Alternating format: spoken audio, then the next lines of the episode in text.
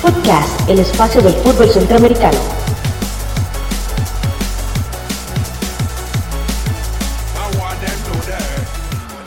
Muy buenas amigas y amigos de Footcast, el espacio del fútbol centroamericano. Estamos en grabación del episodio 14, el lunes 28 de noviembre.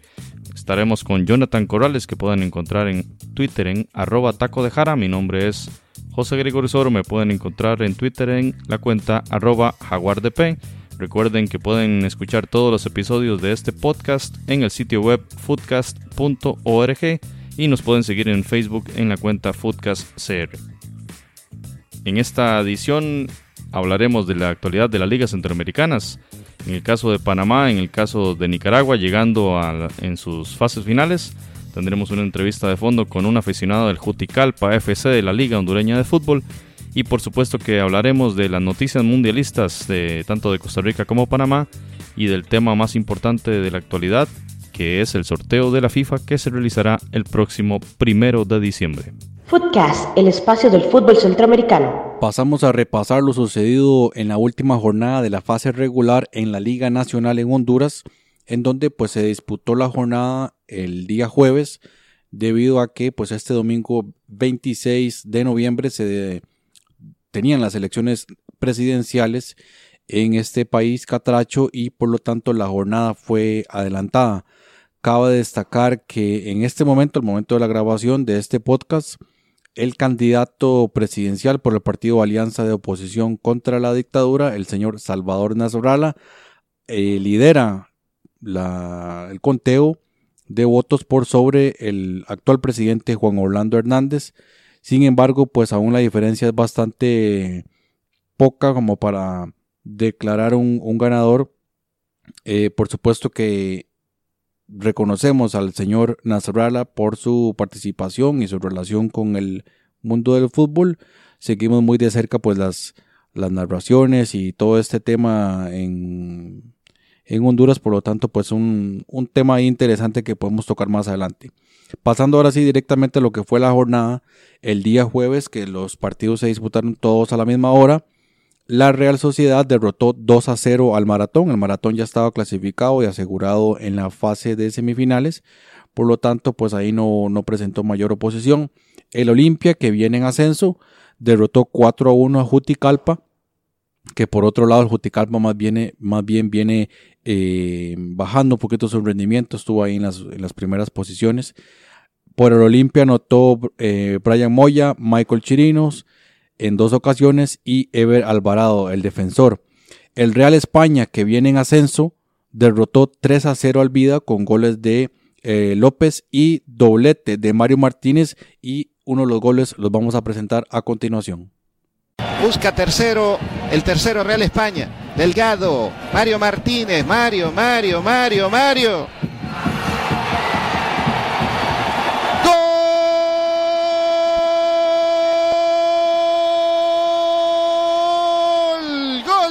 España. Al minuto 87 anota su segundo gol de la noche Mario Martínez, su segundo gol del torneo. Señoras y señores, Real España 3, Vida 0. Y en el último encuentro, el equipo de Lobos de la Universidad Pedagógica Nacional Francisco Morazán perdió en casa 0-1 contra el Motagua. Y los resultados, con estos resultados, la tabla de clasificación quedó de la siguiente manera. En primer lugar, el maratón, a pesar de la, de la derrota, ya tenía asegurado el primer lugar con 34 puntos. En segundo lugar también ya lo tenía asegurado el Motagua con 33 puntos. En tercer lugar queda el Olimpia con 31 puntos. Real España que viene en ascenso queda en cuarto lugar con 29 puntos. Quinto lugar Juticalpa con 28 puntos. Y en sexto lugar se logró mantener Lobos con 24 puntos. Quedan por fuera Real Sociedad, Vida, Platense y el Honduras Progreso. Ahí pues el Vida y Real Sociedad todavía tenían algún tipo de esperanza, pero no lograron la clasificación. Y eh, bueno, como ya hemos explicado en, otros, en otras ediciones, en este momento tanto Maratón como Motagua están sembrados en la fase de semifinales y a partir de este momento en una fase que vamos a denominar cuartos de final, el equipo de Olimpia, Real España, Juticalpa y Lobos se van a enfrentar para eh, ver quién va a clasificar a la fase de semifinales. En los goleadores, por lo menos en esta fase regular, queda de la siguiente manera. Justin Arboleda, que se ha mantenido ahí en la primera posición durante todo el torneo del Club Maratón con 11 goles. Y en segundo lugar aparece Rubilio Castillo del Motagua con 8. En tercero ya eh, quedan empatados Roches de Lobos, Roger Rojas del Olimpia y Tinoco de Juticalpa, todos con 7 anotaciones. Repasamos entonces rápidamente cómo va a quedar el tema de los cuartos de final. Juticalpa se enfrentará al Real España el 30 y eh, Lobos enfrentará al Olimpia el mismo día a la misma hora. Esto será a las 7 de la noche. Partido de vuelta será el eh, sábado 2 de diciembre. El Real España enfrentaría al Juticalpa en el partido de vuelta y el Olimpia recibirá a los Lobos. Bien, y pasando a la última jornada de la fase regular en el Campeonato Nacional en Guatemala, eh, fue una fecha de altos quilates, enfrentamientos muy importantes por lo apretado de la tabla de posiciones. Y vamos con los resultados en el que Antigua, que venció 4 por 0 al Malacateco, el Guastatoya derrotó 1 a 0 al Sanarate, el Marquense, que era el colero y que terminó siendo el colero, derrotó al Comunicaciones 2 a 0 situación que le dejó al equipo de Ronald González mal parado en la tabla, ya lo vamos a revisar. El Municipal venció 2 por 0 al Suchitepeques, el Petapa empató contra el Cobán Imperial y el Siquinalá le venció 2 a 1 al equipo del Chelajú, con lo cual lo importante acá es los seis primeros puestos, los dos primeros clasifican en forma directa a las semifinales y del puesto 3 al 6 juegan una ronda de playoff para determinar otros dos semifinalistas que van a acompañar a la Antigua, que fue el líder de toda la fase regular. En 22 juegos alcanzó 38 puntos con más 19 en gol diferencia. El Petapa, tras el empate en la última fecha, bajó al segundo lugar y este alcanzó quedaron quedó igual que la Antigua con 38 puntos, pero el gol diferencia le significó ese ese descenso de un puesto, pues tenía más 16 en el gol, en el gol diferencia. Si le hubiese vencido en el juego al, equipo de Cobán Imperial, hubiese logrado mantenerse en la primera posición. Pero el Cobán Imperial está ahí, estaba también disputando el puesto de clasificación. Fue un partido bastante cerrado. El Municipal entonces alcanzó el tercer lugar, ascendió tres posiciones tras esa victoria frente al Suchitepeques y termina de tercero con 35 puntos, apenas 3 puntos de diferencia respecto a los líderes, con un más, 6 en el gol diferencia. El Chelajú, que perdió ante Siquinalá, bajó un puesto, quedó en el cuarto lugar con 35 puntos, igual que el Municipal, pero un más 3. Mientras tanto, el Cobán Imperial en ese empate contra el Petapa, que era líder en ese momento, alcanzó los 35 puntos y clasifica en el quinto puesto.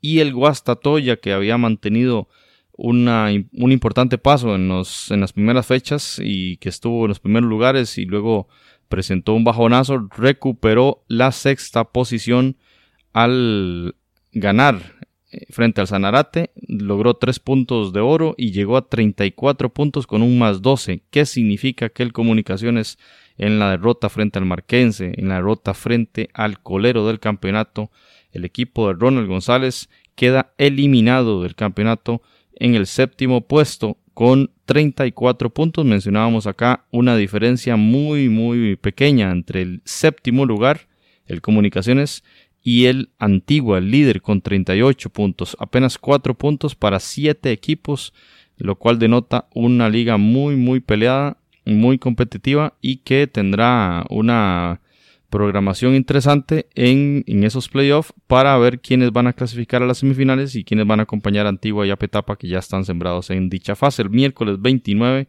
jugarán el Guastatoya contra el Municipal y el jueves 30 Cobán Imperial contra el Chelajú.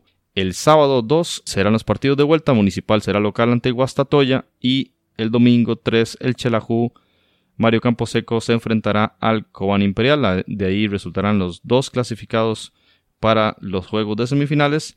En el campeonato guatemalteco, Janderson Pereira del Petapa, a pesar de que no anotó, continúa como líder de la tabla de goleo. Y luego viene un empate entre Daniel Guzmán y Agustín Herrera, ambos mexicanos, jugadores del Suchitepeques y de la Antigua, respectivamente, con 10 anotaciones. De estos dos, el único que podría competirle a Janderson Pereira es el jugador Agustín Herrera del Antigua FC. Pues entonces tendrá que disputar esa fase previa para llegar a la semifinal si quiere competirle en el tema de goleo al jugador brasileño. Se disputó también la última jornada en la fase regular en el fútbol del Salvador en la primera división, en donde pues se dieron los siguientes resultados. El Dragón derrotó 3 a 2 al FAS. Santa Tecla se deshizo del Pasaquina 3 goles a 1.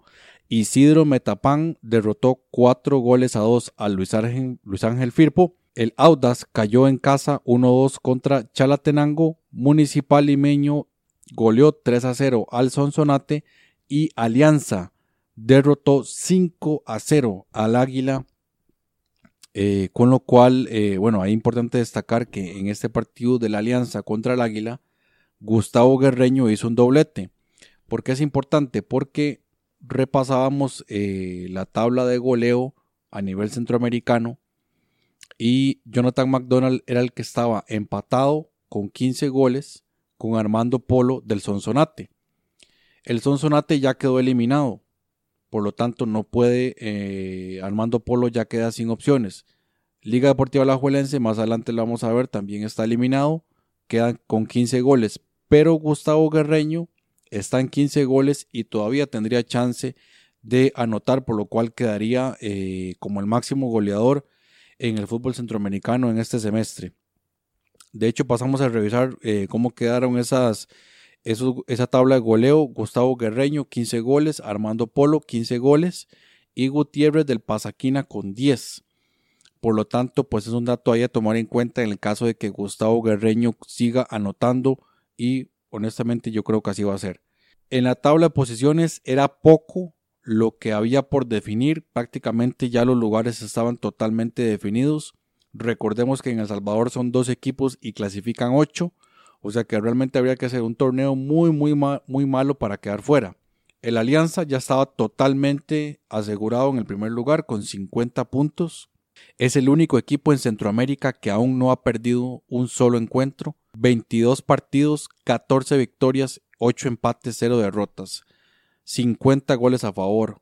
Diferencia de goles más 31. Realmente impresionante el paso. En segundo lugar, el actual campeón Santa Tecla con 39 puntos. Tercer lugar, Isidro Metapán con 37. Cuarto lugar, FAS con 34. Águila clasifica de quinto con 27. Chalatenango se mete de sexto con 26. Municipal Limeño logra subir ahí en las últimas jornadas, quedan 26. Y el Pasaquina, a pesar de los últimos resultados, logra mantenerse ahí en, en el octavo puesto con 25 puntos, dejando eliminado al Audas, al Dragón, al Sonsonate y al Luis Ángel Firpo, que queda en último lugar, otrora uno de los equipos más importantes del Salvador. De esta forma, entonces, ¿cómo quedaron los emparejamientos para la, la fase de cuartos de final?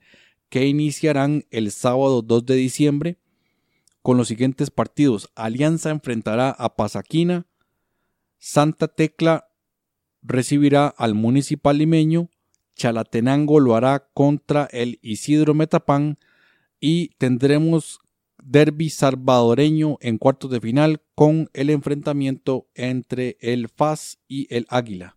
Bien, y ahora pasamos a la Liga Panameña de Fútbol, donde se están disputando, o más bien se disputaron las semifinales, en donde en la semifinal 1 el Chorrillo, que había empatado en casa en el partido de ida frente al Tauro, cerró el 25 el día sábado, jugó de visita frente al Tauro y le venció 1 por 2 con dos goles de Rolando Blackburn que se ubica como goleador de este torneo, de forma que el Chorrillo logra hacer la hombrada y clasificar a la final del fútbol de Panamá, venciendo como visitante al Tauro, que es siempre uno de los equipos favoritos a llevarse el campeonato. En la otra llave, el Árabe Unido derrotó de visita 0 por 1 al Plaza Amador. El partido de ida había sido lo contrario. El Plaza Amador había ganado de visita en la ciudad de Colón. Y por lo tanto, los dos juegos terminaron 0 por 1 y se llegaron a la fase de tiros desde el punto de penal. El equipo árabe unido ganó 5 por 4 y clasificó también a la final de este torneo, de modo que la final se jugará el día 2, sábado 2 de diciembre, 8 de la noche hora de Panamá. El equipo árabe unido contra el Chorrillo FC será la final de este torneo. Poquito de historia, el Deportivo Árabe Unido lleva 15 títulos, este equipo que fue fundado en el año 1994, mientras que el Chorrillo, que fue fundado en el 74, 20 años antes, cuenta en su palmarés con dos títulos, el Apertura 2011 y el Clausura 2014. Lo interesante de esta final en el fútbol de Panamá es la afinidad entre los entrenadores. Ambos son colombianos.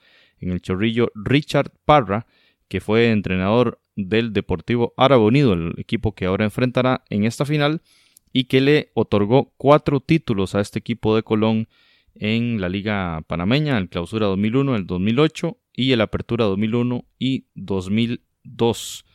Un, un, entrenador bien conocido en el equipo de Colón. Y mientras tanto, en el otro lado, Sergio El Jeringa Guzmán, que tiene a su haber tres títulos también con el Deportivo Árabe Unido, el Clausura 2015 y los Apertura 2015 y 2016. Entonces, entre los dos técnicos tienen siete títulos con el equipo Árabe Unido. Y si repasamos un poquito en la tabla histórica del fútbol de Panamá, este finalista, el Árabe Unido, es el equipo con más campeonatos en su haber en este campeonato. Tiene 15, 15 campeonatos. Y el equipo de Chorrillo, mientras tanto, como repetíamos, tiene dos campeonatos y cuatro veces ha sido subcampeón y estaremos muy atentos en el próximo episodio de Footcast para hablar de esta final, quien resulta el campeón del Apertura 2017 en la Liga Panameña de Fútbol, que tiene en la tabla de goleo, repetimos, a Rolando Blackburn con ese doblete de la semifinal. Llegó a 10 y empató a Rolando Dinolis del Sporting San Miguelito, que no está en competencia más. Por lo tanto, si Rolando Blackburn logra un gol más, terminará como el campeón de goleo en, en esta liga. Y eh, un dato importantísimo de este jugador que tenía 8 y, llegó y empató a Dinolis y ahora está a las puertas del campeonato de goleo en la Liga Panameña de Fútbol. Vamos a hablar ahora sobre lo ocurrido en el fútbol de Nicaragua en la primera división donde se disputó el partido de ida de la gran final del campeonato de la primera división. Se disputó el sábado 25 de noviembre con un empate entre los Leones Azules del Managua y el Walter Ferretti. El encuentro fue disputado en el Estadio Nacional de Managua, el, estadio de la UNAM, la Universidad Nacional Autónoma de Nicaragua. Y bueno, un partido realmente en donde el Walter Ferretti desaprovechó la oportunidad de haber sacado una ventaja más importante. Sabemos que Walter Ferretti es eh, amplio favorito para ganar esta final inédita entre equipos de la capital. Y eh, pues el, encuentro dio, dio de qué hablar para la prensa, principalmente por un penal que falló el delantero Robinson Luis cuando el Walter Ferretti estaba 1 a 0 ganando. Y bueno, al final del encuentro una, una mala jugada del famoso portero Denis el Pulpo Espinosa le dio vida, le dio vida al, al Managua. Y bueno, todo se va a resolver el partido de vuelta el sábado 2 de diciembre a las 7 de la noche en el mismo Estadio Nacional. Es donde pues vamos a, ver, a, a, conocer quién será el, el ganador de, del campeonato. Comentábamos que el brasileño Robinson Luis dio la la jugada que permitió el, gol en donde el Walter Ferretti se puso, se puso al frente. El gol fue anotado por el uruguayo Laureiro al minuto 13. Desde el minuto 13 el Walter Ferretti se había puesto en ventaja. Posteriormente, el jugador Rigoberto Fuentes del Managua le comete un penal a Jorge García entrando en el área. Robinson, Robinson Luis falla el penal, lo votó, ni siquiera fue que el portero eh, se, lo, se, lo, detuvo, el, portero de, del Managua ya se había lanzado para el, para el lado contrario y así desaprovechó la oportunidad de ponerse al frente. Eso todavía estábamos en el primer tiempo. Y en, el, en la etapa complementaria, a pesar de que el Walter Ferretti estaba dominando el partido de placer, llega una jugada desafortunada para Denis el Pulpo Espinosa, en donde al intentar rechazar, despejar un balón, le pega en la espalda al jugador a Egor Baez y este le queda el balón servido para anotar el empate, por lo cual pues el, el mismo portero salió bastante afectado a nivel emocional por ese garrafal error que permite darle vida al Managua todavía. Y bueno, los Leones Azules veremos si pueden hacer ese milagro, como lo catalogaría yo, de lograr derrotar al equipo ferretista que para mí sigue siendo, bueno, para todo el mundo sigue siendo amplio favorito. Veremos qué va a ocurrir, estaremos pendientes entonces el sábado 7 de la noche, el estadio de la UNAM, por cierto, un estadio que le han hecho algunas remodelaciones de cara a lo que se viene la próxima semana, los Juegos Deportivos Centroamericanos. Bien, y pasamos al Campeonato de Costa Rica, en donde se inició la cuadrangular que definirá al contrincante del Herediano, eventualmente, si no es este equipo el que logra dejarse esta ronda y podría ser el campeón automáticamente, pero los datos dicen que podría ser otro equipo, pues el Pérez Celedón venció 1 a 0 en San Isidro al general al Club Sport Herediano con gol de Josué Michel al minuto 82. Este fue el único juego que terminó con, con victoria, porque el otro partido, el Santos, empató a cero con el Saprissa. Y con esta condición, el Pérez Celedón se va de líder, está en el primer puesto de la cuadrangular y tiene tres puntos en la primera jornada de esta cuadrangular. Santos y Saprissa con un punto y Herediano está en el fondo de la tabla con cero. Así que si Heredia quiere ser campeón, y deberá ganar esa cuadrangular, tendrá que pensar en una remontada y se pone cuesta arriba el equipo que venía invicto durante todo, toda la temporada y que este, y realizó, alcanzó un récord de puntos en este campeonato. La próxima fecha se disputará el día sábado. Herediano enfrentará al Deportivo Saprissa en el Eladio Rosabal Cordero y el equipo de Pérez Celedón recibirá al Santos de Guapiles Circunstancia interesante que ya en la segunda fecha el Pérez habrá disputado dos partidos en casa y eh, le tocará luego una ronda de juegos de visita y pues deberá aprovechar muy bien el Pérez de León si quiere ser el dueño de ese primer lugar frente al Santos. Será entonces el otro partido y bueno, el clásico del buen fútbol como se menciona acá, Heredia Saprissa que será sin duda el partido de la fecha en el fútbol de Costa Rica para ver si Heredia quiere dejarse esta cuadrangular, deberá reaccionar, porque ya una ventaja de cuatro puntos de parte del Saprissa será muy difícil de recuperar en muy pocas fechas de esta fase del campeonato, que tienen en el goleo a Jonathan McDonald de Alajuelense con 15, como lo mencionó Jonathan anteriormente, pero el equipo de Alajuela ya, ya no está disputando esta fase del torneo, pero si lo hace Randall Azofeifa, que es el segundo lugar, con 10 anotaciones. Ahí eh, tiene 5 fechas para poder anotar 5 goles y empatar en la tabla a McDonald. Eso sería Sofeifa. Marvin Angulo está en el tercer puesto con 9 anotaciones, el jugador del Saprissa. Lo mismo que Josué Mitchell, que anotó el domingo contra Heredia, el jugador de Pérez Celedón y José Guillermo Ortiz del Herediano con 9 también. Esos son los jugadores que están en la disputa del goleo y tienen, bueno, un reto importante, pues están a 6 goles del líder que es Jonathan McDonald. Estaremos atentos en los próximos episodios de Footcast a toda la evolución de las diferentes ligas, qué pasa en la final de Nicaragua, qué pasa en la final en Panamá y en, las, en los playoffs en los otros países. Está muy interesante la actualidad del fútbol centroamericano. Bien, en nuestra sección de noticias mundialistas hablaremos de lo más importante en esta semana, que es el sorteo de los grupos del Mundial. Este sorteo se realizará en el Palacio de Kremlin en Moscú a las 6 de la tarde hora local. Serían a las 9 de la mañana hora de Costa Rica, 10 de la mañana hora de Panamá del primero de diciembre, viernes primero de diciembre. se definirán los grupos, los ocho grupos del Campeonato Mundial de Rusia y Jonathan nos pasa a contar el formato en que se realizará este sorteo.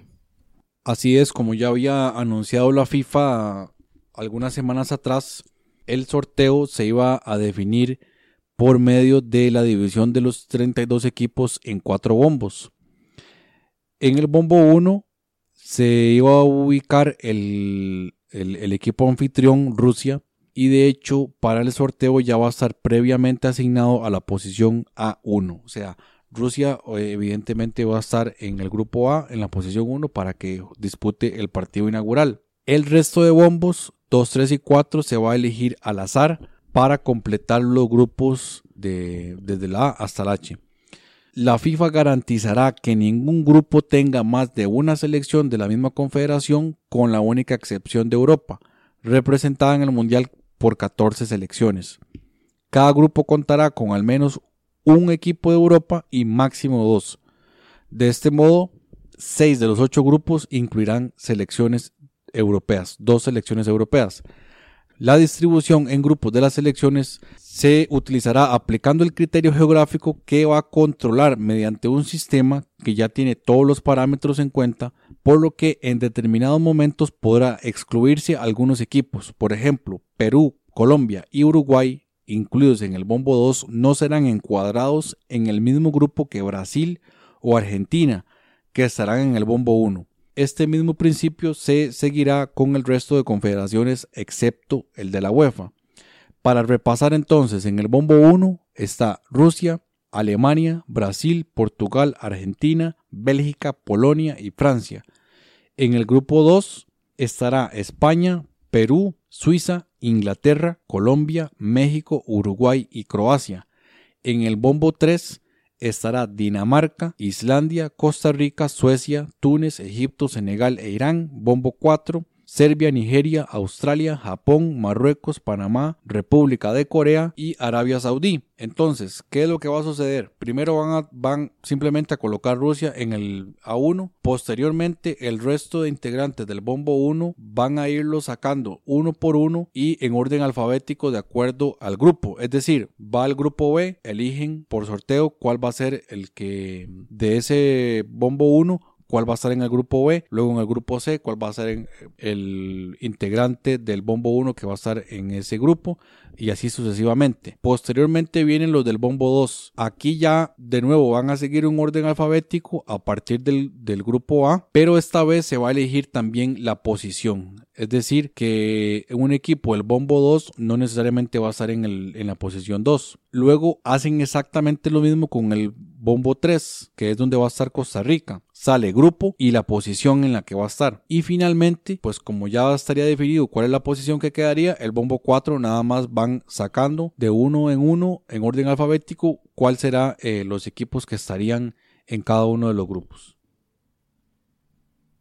Bien, y como FIFA acostumbra, son actividades de gala, actividades muy importantes y son un show televisivo. Por lo tanto, el tema mediático han organizado este evento con dos conductores, eh, que es Gary Lineker, el ex futbolista inglés, goleador eh, de la selección inglesa en su momento y que disputó la Copa Mundial de México 86, y la periodista deportiva rusa María Komandnaya. Esos dos, Lineker y Command Naya, van a ser los, digamos, los conductores principales del show. Y van a haber ayudantes de lujo, los que van a estar en los bombos, los que van a estar llevando eh, la Copa del Mundo en el momento del sorteo y demás eh, elementos del, del show. Y ni más ni menos que Lauren Blanc, Gordon Banks, Cafú, Fabio Canavaro, Diego Forlán, Diego Armando Maradona, Carles Puyol y Nikita Simonjan serían los ayudantes para este sorteo de la FIFA y Miroslav Klos, ni más ni menos que este goleador histórico de los, de los campeonatos mundiales, será quien lleve la Copa del Mundo al centro del escenario durante este espectáculo. Entonces, el primero de diciembre se llevará a cabo este, este programa, esta presentación del sorteo, en los cuales ya conoceremos los grupos en los que estarán ubicados las selecciones de Costa Rica y la selección de Panamá, que son los que más nos interesan para efectos de Foodcast. Y pues la representación panameña viajó esta semana hacia Moscú, entre ellos eh, un grupo de federativos y por supuesto que el entrenador Hernán Darío Gómez, el bolillo, viajó hasta Rusia y Julio César Deli Valdés también viajó Rusia, parte de la representación panameña que estará atestiguando en qué grupo quedará sembrado el equipo canalero en su primer participación en torneos eh, mayores de FIFA. Mientras tanto, la representación costarricense, por supuesto, eh, además de los federativos, entre ellos el presidente de la Federación Costarricense de Fútbol, Rodolfo Villalobos, le acompañarán el Macho Ramírez, estará por allá el director técnico de la selección nacional y otros elementos en tema de prensa, tema logística, pues eh, leíamos en los diarios nacionales que además del sorteo em, aprovecharán el viaje para definir elementos como hoteles, como desplazamientos, en muchos temas de alimentación, de logística y demás, que son muy importantes y que bueno, fueron parte del éxito de la presentación en Brasil 2014 el tema de organizarse bien y llegar listos y llegar con conocimiento de las sedes, de, de las distancias, de la temperatura, de los hoteles y demás detalles que son bastante importantes. Y pues todo queda listo y en el próximo episodio de Foodcast hablaremos a profundidad de las sedes del campeonato mundial y hablaremos de dónde van a jugar las selecciones de Panamá y de Costa Rica en este torneo que se disputará en el mes de junio del 2018. Así las cosas con los detalles de este sorteo mundialista. Jonathan, ¿qué, opinión tienes sobre lo que podría suceder el primero de diciembre allá en Moscú? Así es, eh, bueno, haciendo pues acá un análisis previo a lo que pueda suceder este día viernes, evidentemente en todos los grupos existirá al menos un, un equipo europeo. En el caso de Costa Rica, pues tiene, bueno, las posibilidades siguen siendo, o las, o, sí, las posibilidades siguen siendo, los escenarios siguen siendo bastante amplios, obviamente. Es muy difícil realmente vaticinar con algún tipo de exactitud lo que pueda suceder, pero eh, haciendo un análisis así previo, pareciera que los escenarios están en un equipo, al menos un equipo europeo, bueno, un equipo europeo podría ser un equipo de Sudamérica, o muy probablemente habría un equipo de Sudamérica y un equipo de Asia estaría ahí en ese grupo de Costa Rica. ¿Por qué? Por el escenario, sobre todo pensando en el escenario que está en el bombo 4, donde hay dos equipos de África en el, en el bombo 4 y tres en el bombo 3. Entonces, ¿qué es lo que sucede? Esos equipos africanos del bombo 4 son los que podrían ser rivales de Costa Rica debido a que como hay tantos africanos en el 3, ya esos equipos quedan descartados del Mombo 4. Y también sucede algo similar con el caso de los equipos de Asia, pero la diferencia es que están recargados los equipos de Asia en ese, en ese último bombo. Entonces también lo hacen rivales muy probables, descartando ahí el caso de Panamá y tal vez el caso de Serbia, que si ya Costa Rica tendría dos equipos europeos en el grupo, entonces ahí Serbia quedaría descartado. Inclusive no sería, no sería raro que nos toque un equipo como Australia o Japón o Arabia Saudita. Me parece que por ahí va a andar el grupo. Creería viendo los escenarios que vamos con un europeo, un sudamericano y un asiático. Yo creo que por ahí anda la cosa. Ahora, el caso de Panamá también es bastante complejo, porque obviamente ahí también va por descarte esos equipos africanos y asiáticos que quedarían fuera de, de esas posibilidades y perfectamente podría quedar calzado ahí en un grupo complicado, con un equipo obviamente fuerte del grupo 1, del bombo 1, un equipo fuertísimo del, grupo, del bombo 2 y del bombo 3 también hay equipos fuertes que le podían tocar, como, como por ejemplo si le toca algún equipo de África como Senegal, un equipo como Egipto que está fuerte, inclusive Dinamarca o el mismo Suecia, podrían hacer equipos ahí complicados. Irán también es un equipo complicado, de hecho ya se enfrentaron en un partido amistoso y pensando yo creo lo mismo, hay posibilidades de que Irán y Panamá podrían quedar, estar ahí en el mismo grupo. Bien, si vemos el tema de cómo están distribuidos los equipos de cada confederación en los diferentes bombos, es curioso que, por ejemplo, Europa está en el bombo 1 y bombo 2. Vean, si bien tiene ahí a, Dinamarca e Islandia en el 3 y tiene a Serbia en el 4, la, gran masa está en el bombo 1 y bombo 2. De modo que ahí hay, hay un elemento importante que considerar. Sudamérica está en el bombo 2 principalmente. Ahí está Perú, Colombia y Uruguay. Y por supuesto las potencias Argentina y Brasil que están, están en el bombo 1 por su puesto, por, por su ubicación en el, en el ranking FIFA. Entonces, en resumen, Europa, bombo 1 y bombo 2, Comeol, bombo 1 y bombo 2. Ahí va a estar la distribución muy poderosa y el juego de probabilidades es casi que infinito, pero determinan en gran medida la, esa distribución y de cómo se van a conformar los grupos. El bombo 3 como decía Jonathan, tiene tres equipos de África y los otros dos de África están en el bombo 4. Situación entonces, como indicaba Jonathan, que eh, en el tema de probabilidades hace que Costa Rica tenga más probabilidad de jugar con un equipo asiático que con un equipo africano por el tema de compartir grupo con el bombo 3, mientras que se den algunas condiciones. Estábamos analizando que si la pelotita de Costa Rica sale en los primeros grupos, estaría, tendría una amplísima probabilidad de que sean equipos de Asia, el enfrentamiento en el bombo 4 del grupo de Costa Rica.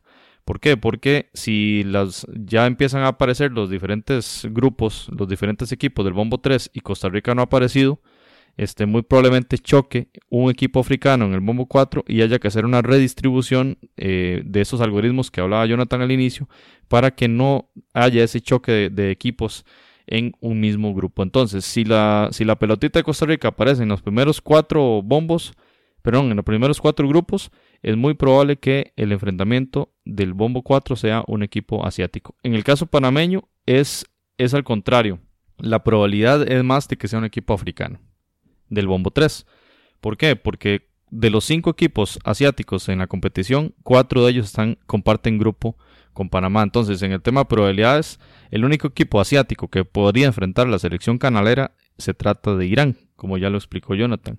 Entonces ahí la probabilidad eh, es, es, a la inversa. Más bien Panamá entonces tiene más probabilidad de jugar contra un africano que las probabilidades que tiene Costa Rica de hacerlo de igual manera.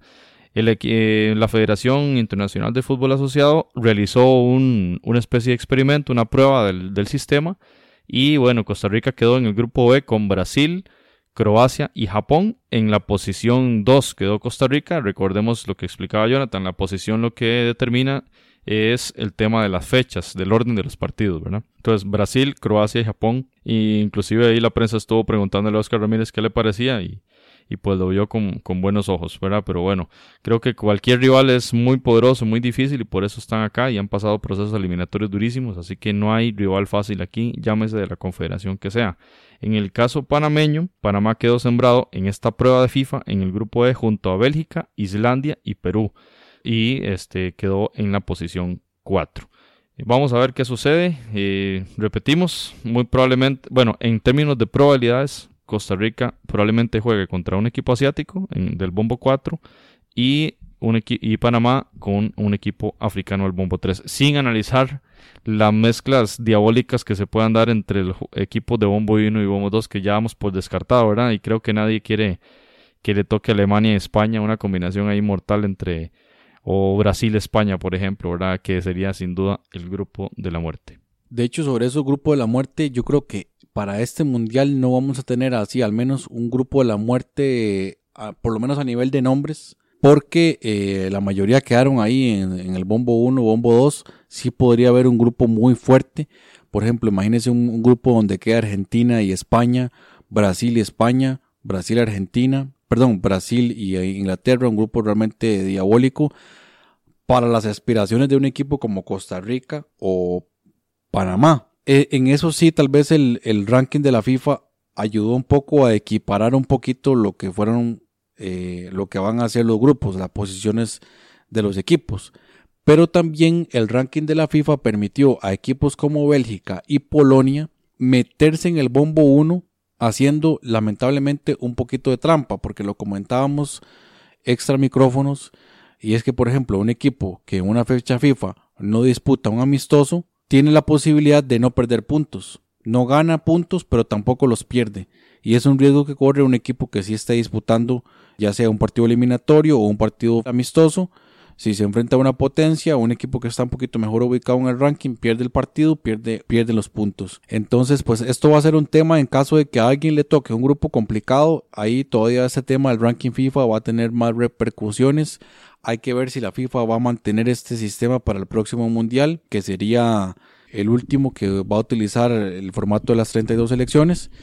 Por lo tanto, hay que esto todavía va a estar en análisis. Bien, y además de lo interesante del sorteo del mundial, eh, la FIFA publicó esta semana los resultados de un estudio realizados por el Centro Internacional de Estudios del Deporte, un observatorio del fútbol eh, en el cual con datos tomados a las elecciones participantes de Rusia 2018, datos tomados entre julio 2016 y noviembre 2017, elaboraron una especie de estadísticas eh, diferentes características de estas elecciones, hicieron un comparativo y pues los resultados son bastante interesantes y pasamos ahora a describirlos y poder un poquito comentar también al respecto. Eh, en el primer dato, que es el tema del promedio de edad, resulta que la selección de Panamá es la que tiene el mayor promedio de edad con 29.4 años en promedio para las 32 selecciones mundialistas.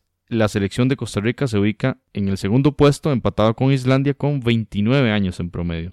Es muy interesante este dato y lo vemos y, se habla del tema generacional, del cambio, ¿verdad? Como jugadores, lo hablamos en el tema cuando analizamos el, post hexagonal de las generaciones actuales y en, en vista a, nuevos procesos eliminatorios que estos equipos tienen que eh, renovar, eh, tienen que hacer esos relevos generacionales. Entonces, en resumen, Panamá, 29.4 años en el primer lugar, con, es el equipo más longevo, digámoslo así, y Costa Rica con 29 años en promedio es el segundo empatado con Islandia. Los equipos con los jugadores eh, en edad promedio más jóvenes son Nigeria, que es el equipo más joven con 24.9, perdón, y Alemania con 25.7 y somos testigos de eso viendo los últimos juegos de Alemania donde ha hecho un relevo generacional abrupto si se quiere en muchas de sus filas y eso no demerita la calidad que siempre mantiene esta selección. Ahora, si hacemos la comparación por confederación, los datos son similares. Estamos hablando de Costa Rica en primer, Panamá en primer lugar y Costa Rica en segundo lugar dan cuenta entonces que la CONCACAF es la confederación con un mayor promedio de edad, con 28.6 en promedio, y este, la más joven sería la Confederación Africana de Fútbol con 26.5 años en promedio. Es interesante el dato, eh, el dato medio de todas las confederaciones, de todas las selecciones participantes es 27.4 años. Entonces la CONCACAF supera el promedio en más de un punto más de un año, perdón. Ese es el dato interesantísimo de este estudio que repetimos fue publicado por la FIFA esta semana. Ahora bien, en el caso de la altura, también sacando los promedios de las elecciones, el equipo que sale con la mejor con el mejor promedio de altura es el equipo de Serbia. Así que bueno, el equipo de Ivanovic y compañía, Matic, eh, estos jugadores aparecen ahí por encima de equipos como Suecia e Islandia que son los que continúan ahí. Luego sigue Dinamarca, Croacia y Rusia, son los que se meten ahí. Luego sigue Túnez, Alemania, Bélgica. Y bueno, repasando el tema de Costa Rica, Costa Rica entra casi en el promedio, en el promedio de todas las elecciones, ahí en aproximadamente 181.6 centímetros, en comparación con los 185 que está presentando Serbia. Inclusive por encima de Panamá, que creeríamos que tal vez el biotipo de los defensores, Panamá aparece un poquito más abajo con un promedio de altura de 181.1 centímetros, por encima de selecciones como Portugal y Francia. Y en las últimas posiciones vemos que ahí aparece México 179.5, Argentina 179.4, Perú 178.3, Japón 178.1, y en la última posición en los promedios de, altura, Arabia Saudita con 176.2. Si lo sacamos por confederación, por supuesto, dado los números que acabo de, de, presentar, la confederación de la UEFA estaría, por supuesto, en primer lugar con un promedio de 183.2, seguido por África que estaría con un promedio de 182.3 y en tercer lugar aparecería, ojo ahí, con CACAF con un promedio de 180.6 y luego seguiría Asia con 180.4 y en el último lugar estaría Comebol con un promedio de estatura de 179.6 centímetros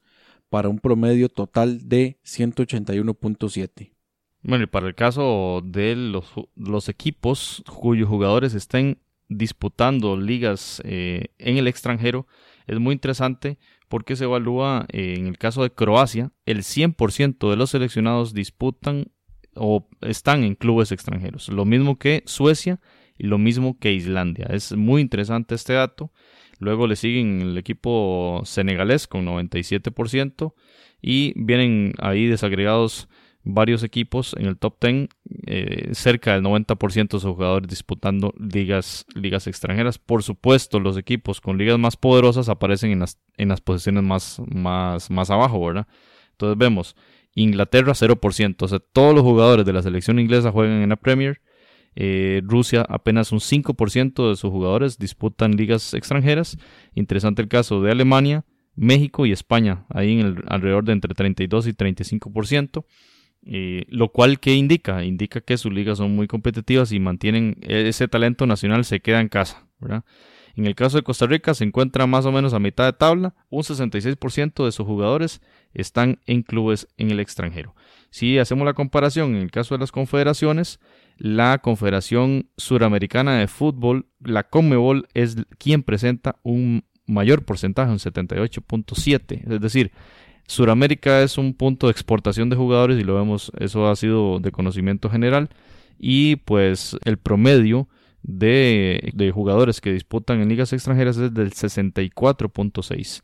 La CONCACAF está debajo de ese promedio con un 57, pero vimos en el caso de Costa Rica que se mantiene muy cerca de ese promedio. Está interesante porque eh, Costa Rica estaba muy cerca en el promedio de altura, como lo acaba de mencionar Jonathan, y ahora también en el porcentaje de jugadores legionarios.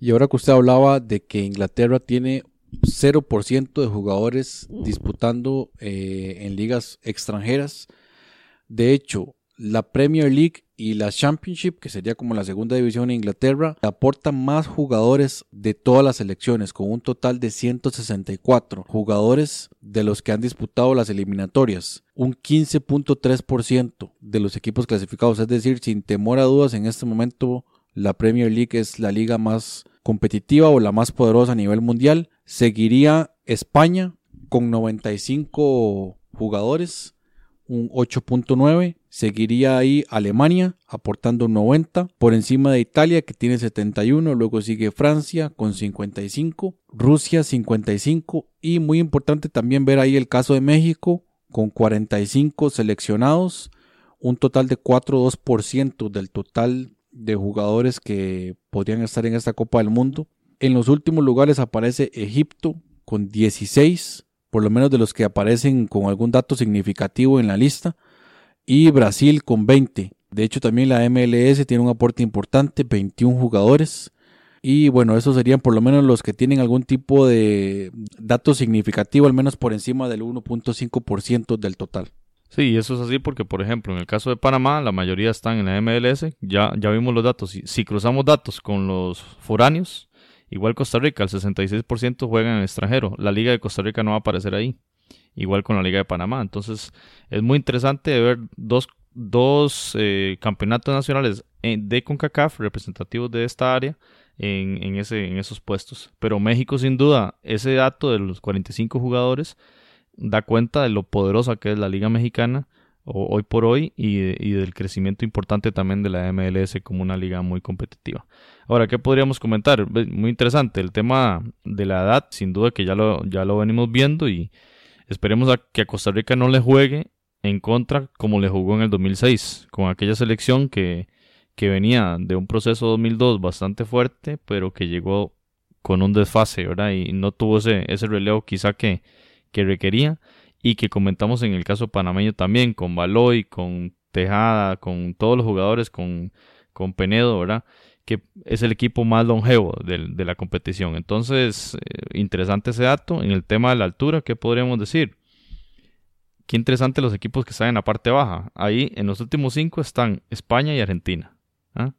Equipos llamados a ganar el mundial. Entonces aquí vemos un tema más de calidad de esos pequeñitos que decantan en un juego más quizá de toque, ¿verdad? Un juego menos físico y más, más colectivo. Igual la selección Colombia y la selección Brasil están por ahí.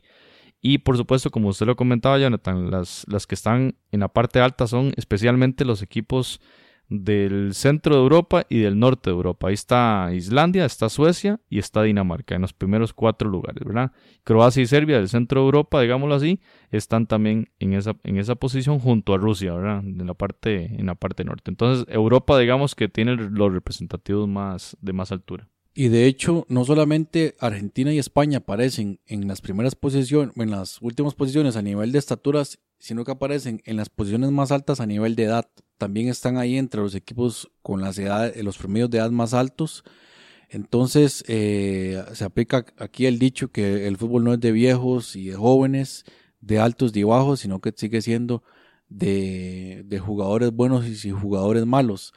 Y también algunos formadores de jugadores eh, que dicen que si usted no cumple con cierto biotipo de estatura, usted no va a poder ser futbolista, pues entonces en este caso también esas teorías quedarían eh, obsoletas. Footcast, el espacio del fútbol centroamericano. Bueno amigos de Footcast, estamos acá con Daniel Rivera, es aficionado del Juticalpa FC, es el equipo del departamento de Olancho en Honduras y pues conversando con Daniel. Amablemente nos va a conversar un poco sobre la liga del país catracho, un poco sobre este fútbol que desde acá de Costa Rica también estamos poniéndole mucha atención por el desarrollo de, su campeonato y de sus diferentes equipos. Así que Daniel, adelante para que nos explique en general cómo puedes describir este campeonato de la Liga Hondureña de Fútbol, su formato, sus equipos, lo que quieras decir sobre el respecto. Buenas noches, gente de Footcast. Eh, gracias, José, por la oportunidad. Eh, bueno, en, general el fútbol eh, hondureño se, se, ha mantenido en el sentido de que tiene 10 equipos, de los cuales eh, históricamente sobresalen cuatro que se consideran como los, los grandes del país, que se les presta más interés cuando juegan entre ellos, que son dos equipos de la capital, Olimpia y Motagua, y dos, dos equipos de la capital industrial del país, eh, Real España y Maratón. Estos equipos sobresalen porque eh, por sus inversiones, por su historia, ejemplo, son los cuatro equipos que entre ellos es donde están concentrados el 98% de los títulos.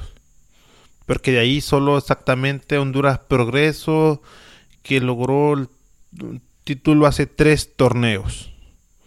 De ahí, ejemplo, Victoria que logró uno en el 94, eh, Platense en el 96, o sea, históricamente hemos visto que la concentración de títulos en Honduras está en estos cuatro equipos. De llegar del Olimpia que tiene 30 títulos, Motagua 15, eh, Real España 14, Maratón 9. Creo que Maratón ahí está en, en, 9. Entonces vemos que la concentración de los títulos está en estos cuatro equipos. Y ahí, como les puedo mencionar, lo que les dije, de Honduras Progreso, Victoria y Platense. Por cierto, Victoria era un semillero en la costa norte, la parte atlántica, parecido a a la costa Atlántico que tienen ustedes, allí salían bastantes jugadores e, de esta selección, de este equipo. Lastimosamente, por situaciones económicas, empezaron, dejaron de invertir eh, y están ahorita en segunda división. Pero es uno de los equipos también históricos, porque ahí han salido una cantidad de jugadores para la selección. Obviamente, porque nuestra selección se caracteriza por tener bastantes jugadores eh, de origen garífuna. Eh, también es importante mencionar que, digamos, en estos últimos torneos, los equipos que han ascendido han logrado mantenerse, a excepción de, Social Sol, que, lastimosamente un bonito estadio, apoyo rotundo de la gente, de la comunidad, pero eh, el primer torneo le fue muy mal, ganó hasta la jornada 14 Bien, la siguiente temporada mejoró, pero no le logró, no logró y descendió en el último partido, faltando dos minutos con un empate. Ganaba y, a él solo le servía el, gane. Y Motagua le hizo la, como diríamos nosotros, la trastada. Y, empata con un gol de Kevin López, Choloma. Es importante mencionar que, ahorita el, vigente campeón es Motagua, que tiene dos torneos quedando campeón, que eso lo determina como bicampeón. Ahorita acaba de clasificar, si mal no me recuerdo, está eh, clasificó de tercero.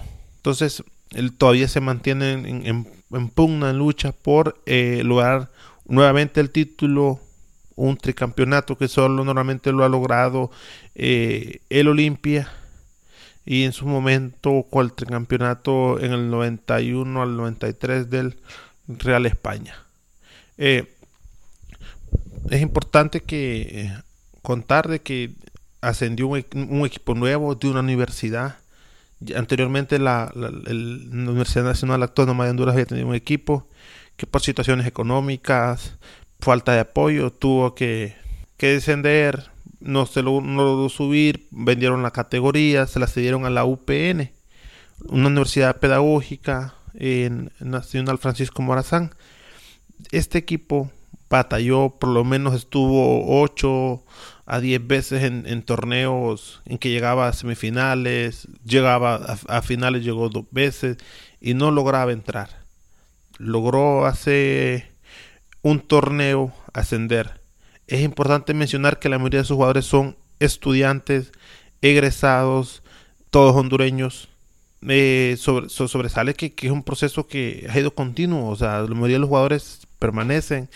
Eh, hay otra cosa que, es interesantísimo, que a pesar de que no tiene el apoyo de la, gente en, el estadio, porque en primer lugar le está compitiendo en el mismo lugar a, dos de los grandes equipos del país, Olimpia y Motagua.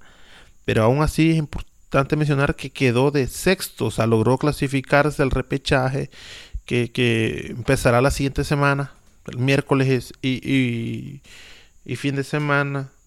Y el equipo, por la opinión que se, que se desarrolla mucho en Honduras, es que este equipo es un equipo duro. Es, es gran parte de nuestra opinión de lo que está sucediendo en el fútbol hondureño, José.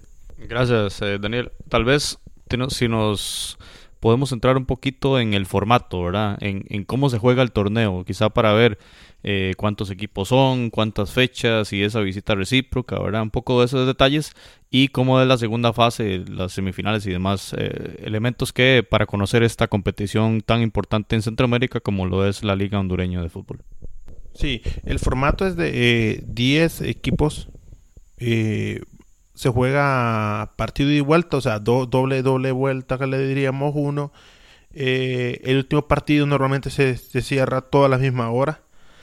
Por, en caso de que, que hayan que todos estén con posibilidades de, de, clasificar o de descender pero normalmente eh, eh, ahorita solo era para clasificar porque en ese torneo que era de apertura no se, se no se desciende normalmente clasifican seis, que uno diría la liguilla, de los cuales solo el primero y el segundo automáticamente tienen el, visto bueno para, para las semifinales, quedando en disputa dos puestos que lo disputan eh, los, del, los equipos del, del 3, puesto número 3 al 6, jugando partidos de ida y vuelta, eso sí, el gol de visita en caso de empate vale doble para darle mayor emoción al, al torneo.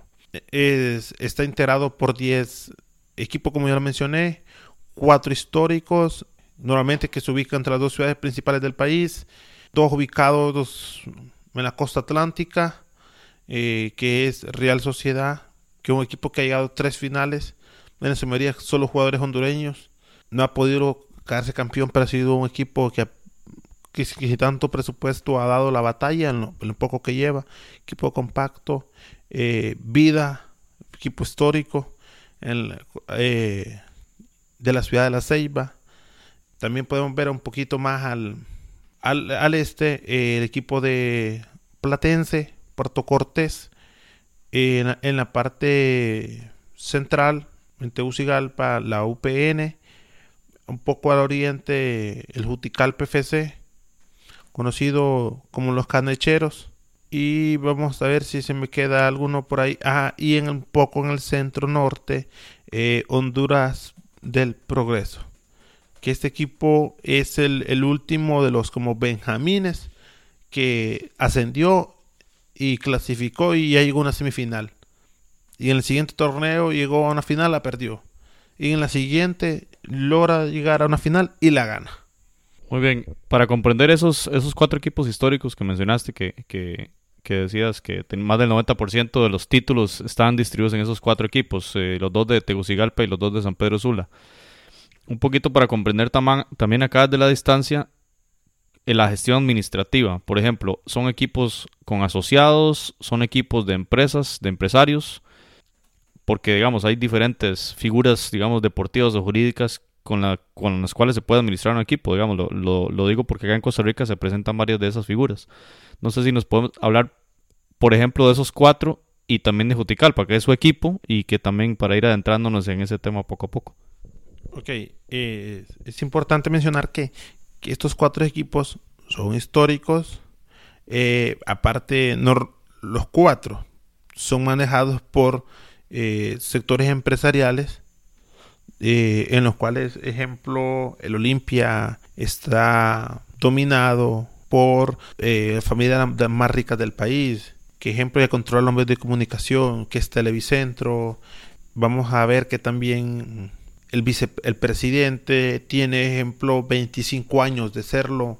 Vemos que también el Motagua, el Motagua se divide entre dos familias que también son empresarios importante del país, de la región, ejemplo, los Atalas, dueños de Ficosa, de Diunza, de la colonia, pero vemos, vemos que son equipos que pueden pagarle un jugador, eh, hemos sabido la capacidad económica porque han logrado pagarle jugadores hasta 25 mil, 30 mil dólares más casa, o sea, estamos viendo que un equipo pequeño no tendría la capacidad de contratar jugadores de ese, de ese calibre. Y, vamos, y nos vamos a la, en la costa norte, todavía el Real España está controlada, por ejemplo, por eh, empresarios azucareros, por ejemplo, como diríamos, Mateo Gibrín, Fuda Bufele, o sea, gente que, que, no, que tiene gran peso en, como empresarios en el país y que también parte de, sus em, empresas la relacionan con el mantenimiento de, de este equipo, digamos, del equipo de Real España. Y, y, Maratón vemos que ha tenido que asumir nuevos liderazgos porque quien era su líder más visible por cuestiones de la vida y hay decisiones ahí un poco complicadas, está en Estados Unidos eh, eh, preso. Y entonces tuvo que asumir una nueva persona, empresario, pero no con tanto caudal e importancia como lo que era Yankel Rosenthal. Tanto así que el estadio, el estadio del maratón se llama Yankel Rosenthal porque fue el presidente que literalmente se movió, se sacrificó para lograr, su, construcción. Eh, este nuevo presidente ha ido ahí, le, tocado asumir, le tocó asumir una crisis muy difícil porque eh, eh, bajaron sus niveles de, ejemplo de publicidad, de patrocinadores cuando sucede lo del presidente y entonces asumen este reto y ha ido ahí asumiendo con liderazgo, contrataron a unos entrenadores, apoyando a, la, a la, ¿cómo diríamos? a la cantera, tanto así que lo, logró consolidar en este torneo, quedando en primer lugar el maratón. Y yo, bueno, les hablo de mi equipo, Utical PFC, un equipo que hace dos años subió a, primera división, un equipo regional. Eh, normalmente en los últimos tres torneos el equipo que más aficionados lleva al estadio, o sea, porque en, primer lugar, la gente se va sintiendo identificada con, el equipo. Normalmente es cierto, a veces se pierde, la gente sale enojada, dice, nunca vuelvo a venir a este estadio y al día siguiente lo vuelvo el, siguiente partido lo vuelvo a encontrar. O sea, la gente se mete con el equipo, grita, apoya. Cada vez es más la gente que se siente identificada con sus camisas, con las banderas, cosas que al inicio era bien difícil cuando estaba en segunda división vemos que la gente cuando llega un equipo grande tal vez va más gente al estadio pero se mantiene un buen apoyo siempre al, equipo eh, local. La gente ya está, dejando ese bloqueo de que yo soy Olimpia, soy Motagua. Yo en, mi momento fui Olimpia pero desde el 2009 dejé de serlo Olimpia y, ahora sufro con, Juticalpa, tanto así que eh, cuando queda eliminado pues empezaron horribles, malecimos al árbitro, lo culpamos. Eh, la vez pasada comentaba, porque hay, un aficionado que ustedes lo ven y, los contagia, tanto así que nosotros decimos que si el Juticalpa llega a una final, sentimos que él no va a vivir para verla, porque sufre tanto la intensidad o sea, nunca está sentado en el estadio, corre de aquí para allá, motivando. Entonces, vemos que el, el ha avanzado, logró clasificar, fue campeón de la Copa Presidente hace dos torneos, que es un torneo que se juegan entre, los, entre todos los equipos de la Liga Mayor, Segunda División y Primera División del país. Eh, Juticalpa quedó campeón, la mayoría de los jugadores son hondureños eh, la mayoría son de, que subieron con el equipo. Todavía hay una buena base, un 50-60%. Se cuenta con dos, dos extranjeros, dos trinitecos, dos seleccionados, un portero y un defensa central. Vemos que el equipo cada vez se le está invirtiendo más para poder competir. Porque obviamente eh, la, expectativa de la gente cada vez que pasa es que el equipo vaya mejorando. Y lo vemos, tanto así que el Olimpia y el Motagua les cuesta ganarle al Juticalpa. Porque casualidades de la vida, no sé, este equipo puede andar mal, pero va a jugar contra el Olimpia y el Motagua y se para más firme, le da más guerra, le batalla. Y el Olimpia, ejemplo, le ha ganado dos partidos, pero 1 a 0. Muy bien, estamos con Daniel Rivera, es aficionado al Juticalpa FC, es un equipo de Olancho, es un departamento de Honduras. Quizá, Daniel, quizá si nos puedes ahondar un poquito más, tal vez en, esa contextualización geográfica sobre Olancho, ¿verdad? Eh, este departamento, ¿cómo lo podemos caracterizar? ¿En qué, en qué parte del país está? Y cómo esto incide también en, la identidad del club, ¿verdad? Los colores del club, el estadio. Quizás si nos puedes caracterizar un poco más. Olancho está ubicado, digamos, en de los departamentos más al oriente de Honduras. Por ejemplo, es ubicándonos sería, estamos más cercanos en el sentido más cerca de Nicaragua para ubicarlo así. Hay un departamento nada más, eh, Olancho, un departamento ganadero, agricultor. Entonces, eh, Olancho en su momento ha tenido sus intentos de, eh, de independencia, declararse de república libre. Ejemplo, nosotros cuando decimos viva Juticalpa, al mismo tiempo decimos vivo Olancho, porque sentimos que Juticalpa representa a Olancho, porque es el único equipo que está en primera división anteriormente subió un equipo, estuvo un equipo de primera división que era el Atlético Lanchano y representado por un toro.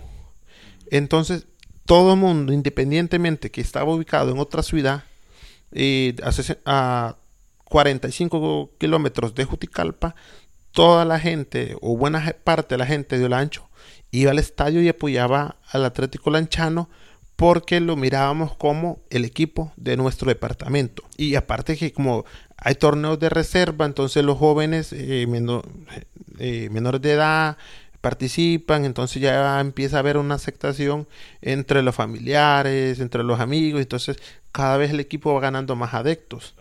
Eh, es importante que el equipo cuando en segunda división ah, tenía menos aficionados.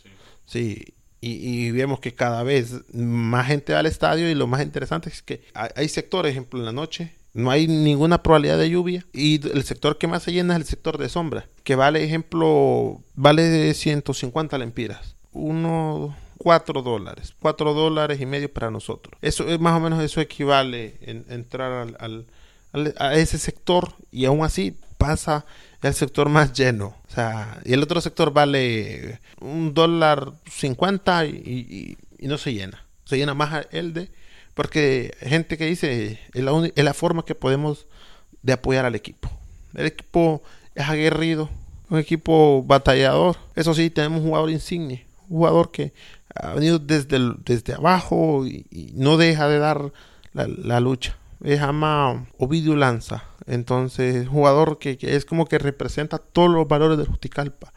El luchador, nosotros es como nuestro Ovidio, Ovidio le perdona que falle porque es Ovidio.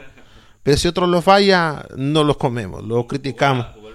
Sí, jugó el repechaje. Lastimosamente, en la selección ha tenido muy poca participación porque proviene de un equipo pequeño y no tiene tanta incidencia en, temas de marketing y, y, cosas por el estilo. Muy bien, Daniel. Ha sido muy, muy enriquecedor todos esos aportes sobre, sobre Juticalpa y, y sobre el fútbol de Honduras. Quizá podamos hablar con una reflexión sobre esos nuevos valores del fútbol.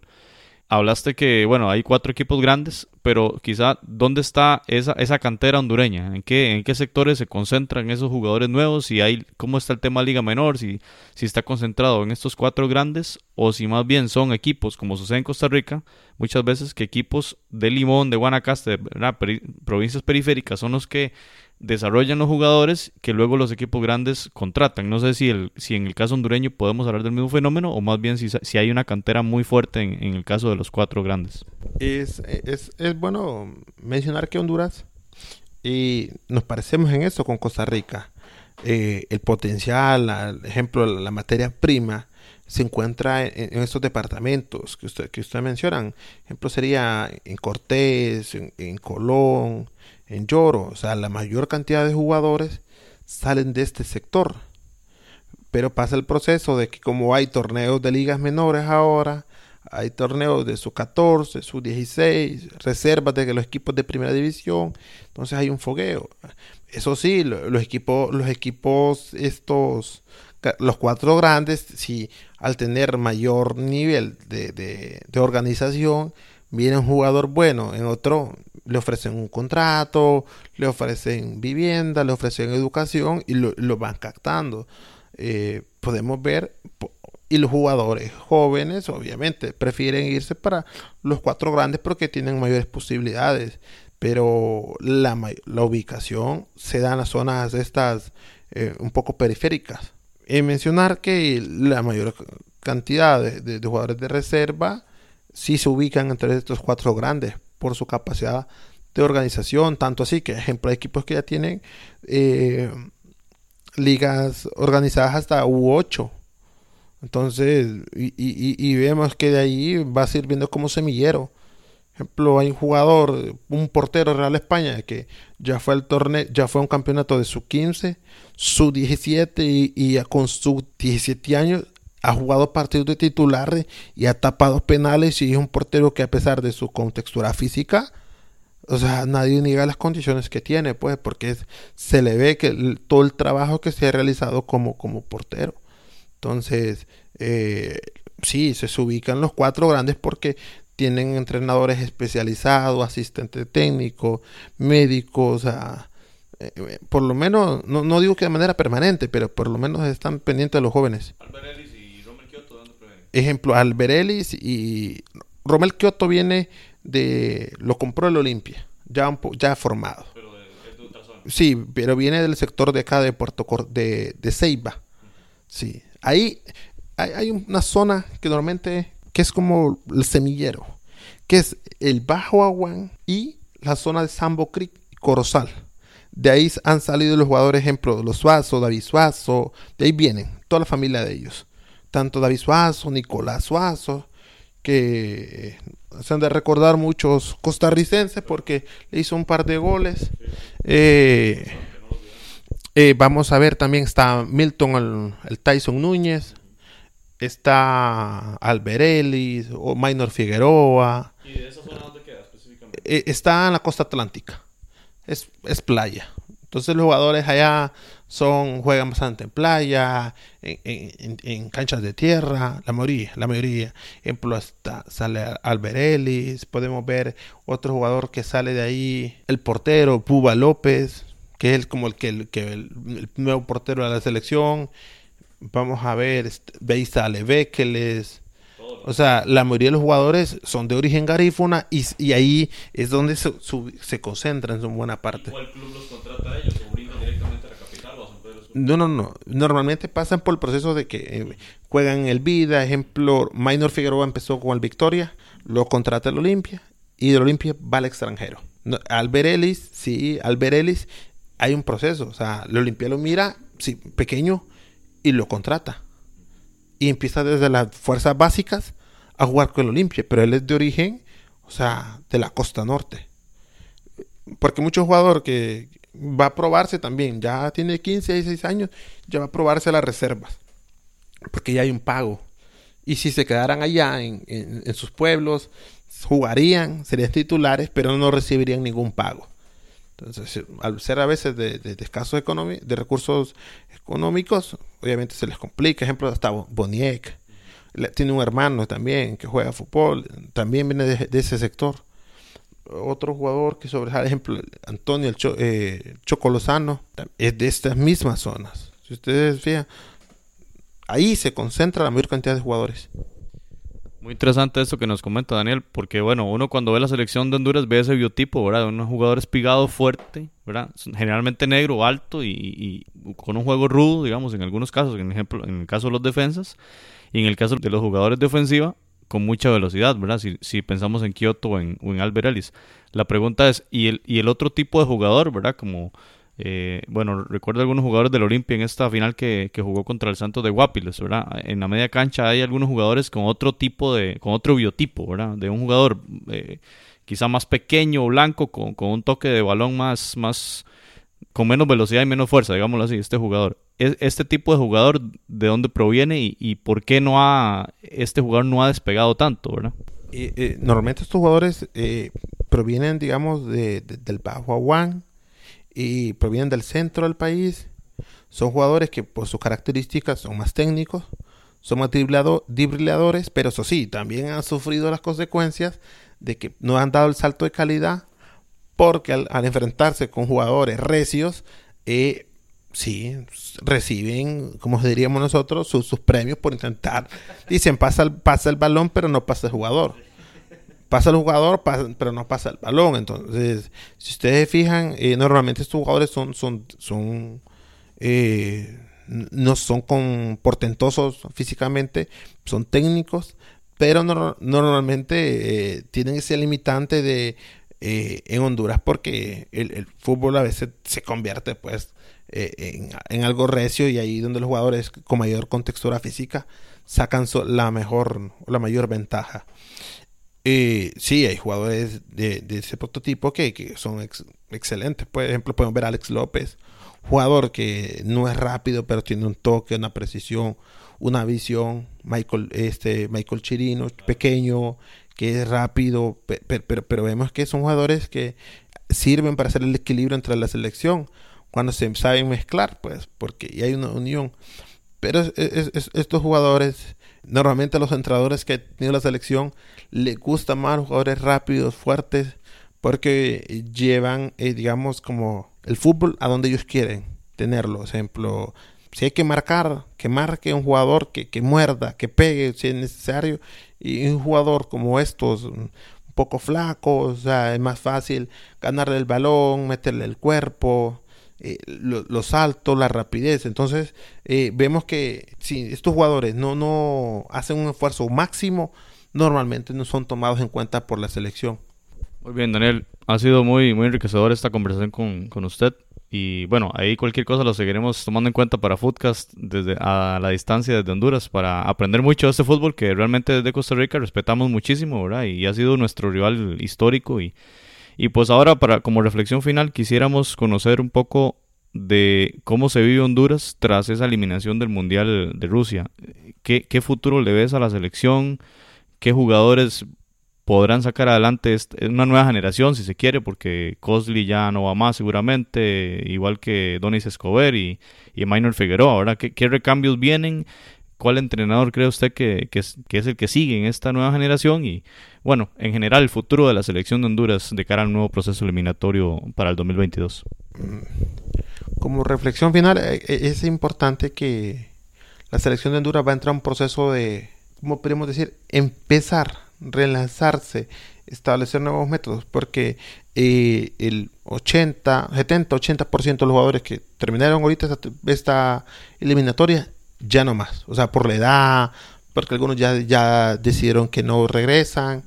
Eh, vamos a ver que hay jugadores que vienen de, escollando, jóvenes, con hambre, con ganas de triunfo, que van haciendo sus pininos.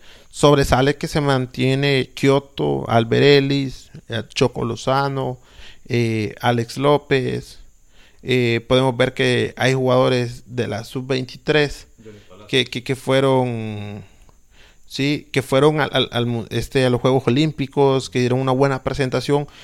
Podemos ver que esta selección es la llamada a, a sustituir a estos jugadores que se van es sí importante mencionar que jugadores que no estuvieron al final del proceso eliminatorio por lesiones, por diferencias tal vez con Pinto, ejemplo Andy Najar, Roger el Samurai Espinosa. Estos jugadores probablemente un nuevo entrenador los va a llamar, los va y, ellos van a estar. son como ejemplo Andy Najar para el que no está muy pendiente, juega en el Anderlecht de, de Bélgica, jugador que tiene 6, 7 años de estar jugando por allá. Entonces vemos que hay un potencial. La cuestión es el entrenador, porque después de Pinto hay que aclarar, o sea, las finanzas de la, de la selección, de la FENAFUT, quien dirige este proceso, está en ultra mega cifras rojas porque normalmente lo que se menciona y se plantea Honduras que va a ser un árbitro, un técnico local. A mí, a mi opinión me parece excelente, pues porque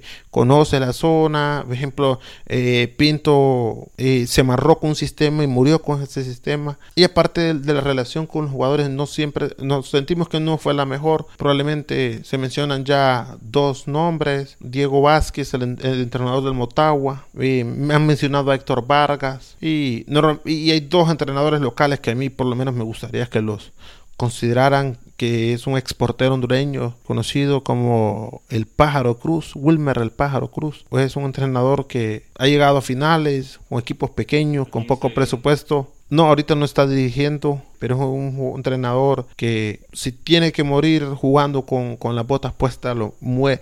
Su equipo jugando con 10, con 11, hasta con 8 no dejan de dar la, la, la, la guerra, son correlones, tocan, buscan salir bien, es, su filosofía. Eh, el, el, otro sería este Castellón. Él se ha preparado en, en México, en España han dado. Fue campeón con Honduras del Progreso hace tres torneos. Sus equipos tienen una filosofía, salir jugando bien, tratar bien el balón, moverse rápido y con jugadores que se les considera pequeños pero Correlones, con estos jugadores, que seis jugadores de 11 pequeños, 1.60, 1.65, han ganaron un torneo donde los jugadores sobresalen por su altura, pero ellos compensaban la altura por salto, por velocidad, por buena ubicación. Entonces este es un, entrenador muy bueno. Hay que ver qué, deciden los dirigentes porque igual tienen una papa caliente. el, no ir a un mundial es una decepción. A veces uno como todos los países latinoamericanos, olvida todo lo que pasa si la selección va al mundial. Y más si nos tocó desvelarnos. Entonces, por ahí vamos, pero igual eh, les deseamos lo mejor de la suerte a ustedes como costarricenses y centroamericanos, porque si Costa Rica sobresale, por lo menos se fijan en Centroamérica y ahí nos van a ver un poquito a un lado. Así que muchas gracias por todo. Pura vida, como dirían ustedes. Muchas gracias, Daniel, por este enorme aporte al programa Footcast, el espacio del fútbol centroamericano. Bien, muchas gracias por escuchar este episodio de Footcast, el espacio del fútbol centroamericano. Recordarles que la próxima semana estaremos con todos los detalles del sorteo del Mundial Rusia 2018. Tendremos un invitado especial que nos hablará de aspectos generales de Rusia, su cultura, sus sedes, sus ciudades y será información muy importante para todos para conocer dónde disputarán los partidos de la primera fase, tanto Costa Rica como Panamá y es información valiosísima también para los miles de costarricenses y miles de panameños que están planeando su viaje para la Copa del Mundo Rusia 2018. Así que agradecerles mucho y nos escuchamos en el episodio número 15 del espacio del fútbol centroamericano.